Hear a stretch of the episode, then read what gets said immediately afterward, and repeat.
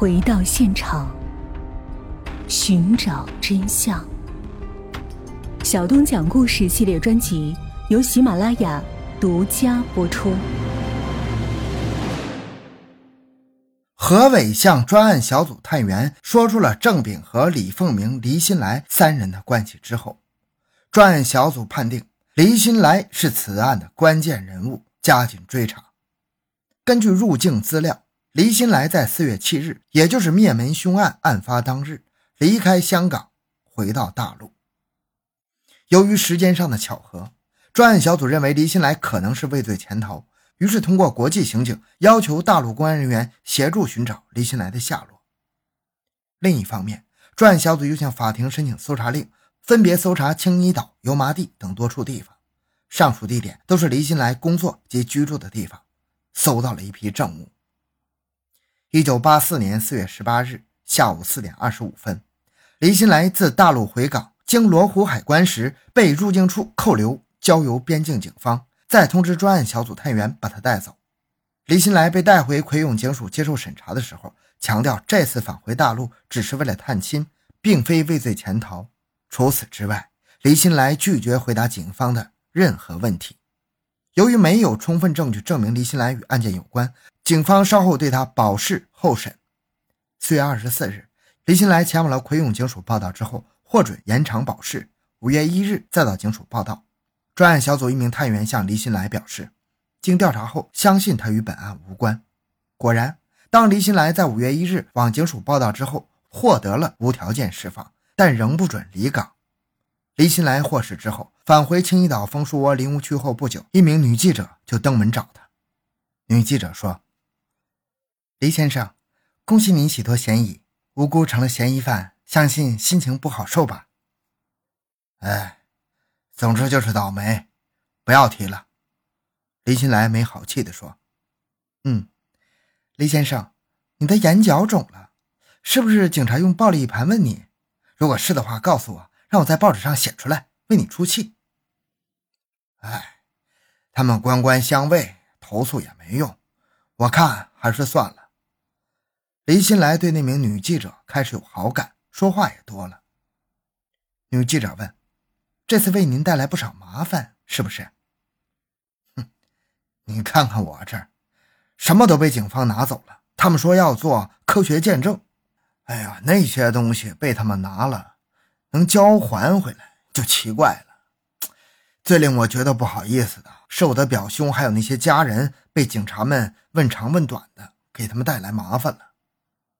女记者问：“雷先生，你在香港还有什么亲人？”嗯，我的生母、两兄两子都在乡间，我在家中排行最小。每逢过年过节，我都回乡探望家人。上个月我趁清明节回乡探亲，哎呀，哪知道惹上这些事儿。林先生是干哪一行的？啊，我是做大厦清洁的。黎先生有没有女朋友？哎我在乡间的兄长啊，去年介绍了一名深圳女子给我认识，我们的情感发展不错，但是这次事儿啊，恐怕会影响我们的感情啊。女记者以同情的态度说：“哎呀，如果是这样，就太可惜了。对了，黎先生平时有什么嗜好啊？多数是看电视啊，其中会写写字。写字。”是用毛笔写的书法，是不是？嗯，是。李先生，你与女死者李凤鸣是相识的，是吗？我我与她只不过是普通朋友。那你们是如何认识的？啊，是朋友介绍的。相识了多久？女记者似乎对这个话题十分有兴趣，追问不已。一年多吧。那。你认识他时，知不知道他是有夫之妇啊？哎呀，她对我说，与丈夫已经离婚了。后来我才知道她骗我。那你是如何知道她骗你的呢？是她的丈夫告诉我的。她的丈夫告诉你，她丈夫是谁呀？啊，郑国明。那你还会继续在这住吗？不会了。无端端成了新闻人物。这儿的街坊经常对我指指点点的。现在不用到奎永警署报道了，明天我就搬到九龙与朋友居住。自从黎新来获得释放之后，奎永警察宿舍四尸灭门案的侦查工作似乎沉寂了下来，沉寂的似乎连死者也感到不耐烦。自该宗灭门惨案发生之后。警察宿舍 B 座五楼走廊一直有警员把守，走廊两端仍用绳索拦着，以防闲杂人等闯入案发现场。不过，由于这宗灭门案太过惨烈，在凶案发生第二天，五楼一户人家因为受惊过度已经迁出去了。事隔一个月，现场的惨况令住客记忆犹新呢。由案发到五月五日，宿舍五楼只有三户仍未迁离。他们并非不想搬，只是在等候当局的安排而已。在黎新来获释的同时，专案小组其实已经做了一连串的安排。那个女记者其实就是专案小组的女探员，她从黎新来口中获得了不少的宝贵线索。为了令黎新来安心，专案小组又放出烟幕，说已经拘捕了五名男女，怀疑与四尸案有关。专案小组又扩大了侦查范围，二十四小时监视李新来。此外，专案小组又接触到多名重要证人，并为他们录取口供。其中有两名证人对专案小组表示，李新来曾向两人说过，他与这个案件有关。时间拨回八七年四月三日，李新来与李凤鸣决定在这一天杀害郑秉和。当日。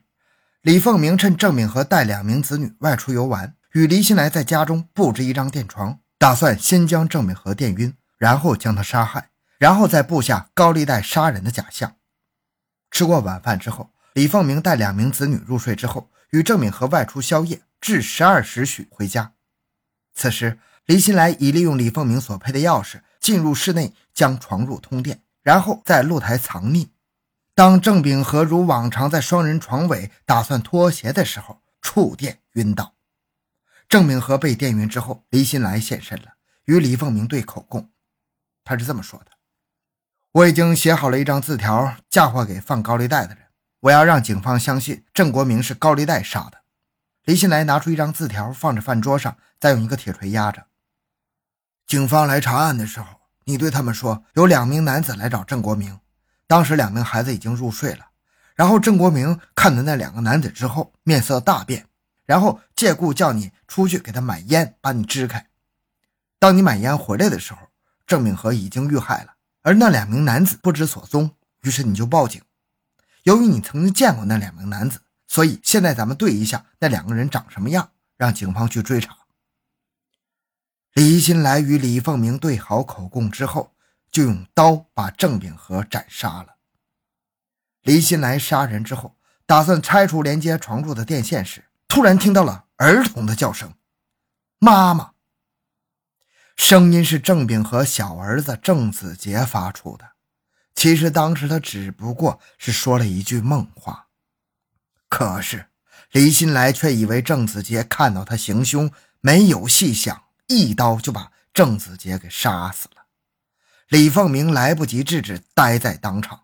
李新来一不做二不休，举刀就要斩杀郑婉文。李凤鸣拉着他的手，哀求说：“不要，不要！”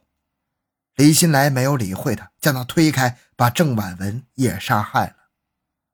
这个时候，李凤鸣突然走入厨房，李新来不知道他想做什么，打算到厨房安慰他。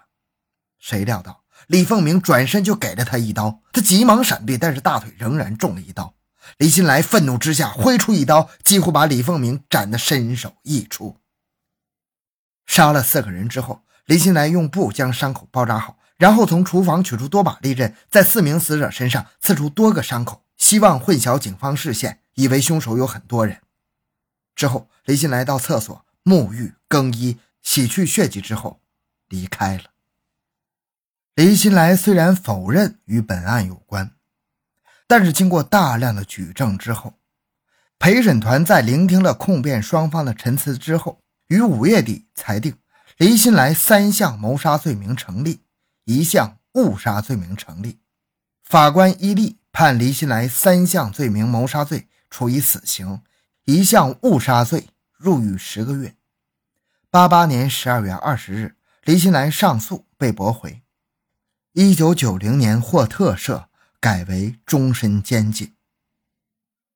好了，这个案件讲完了。小东的个人微信号六五七六二六六，感谢您的收听，咱们下期再见。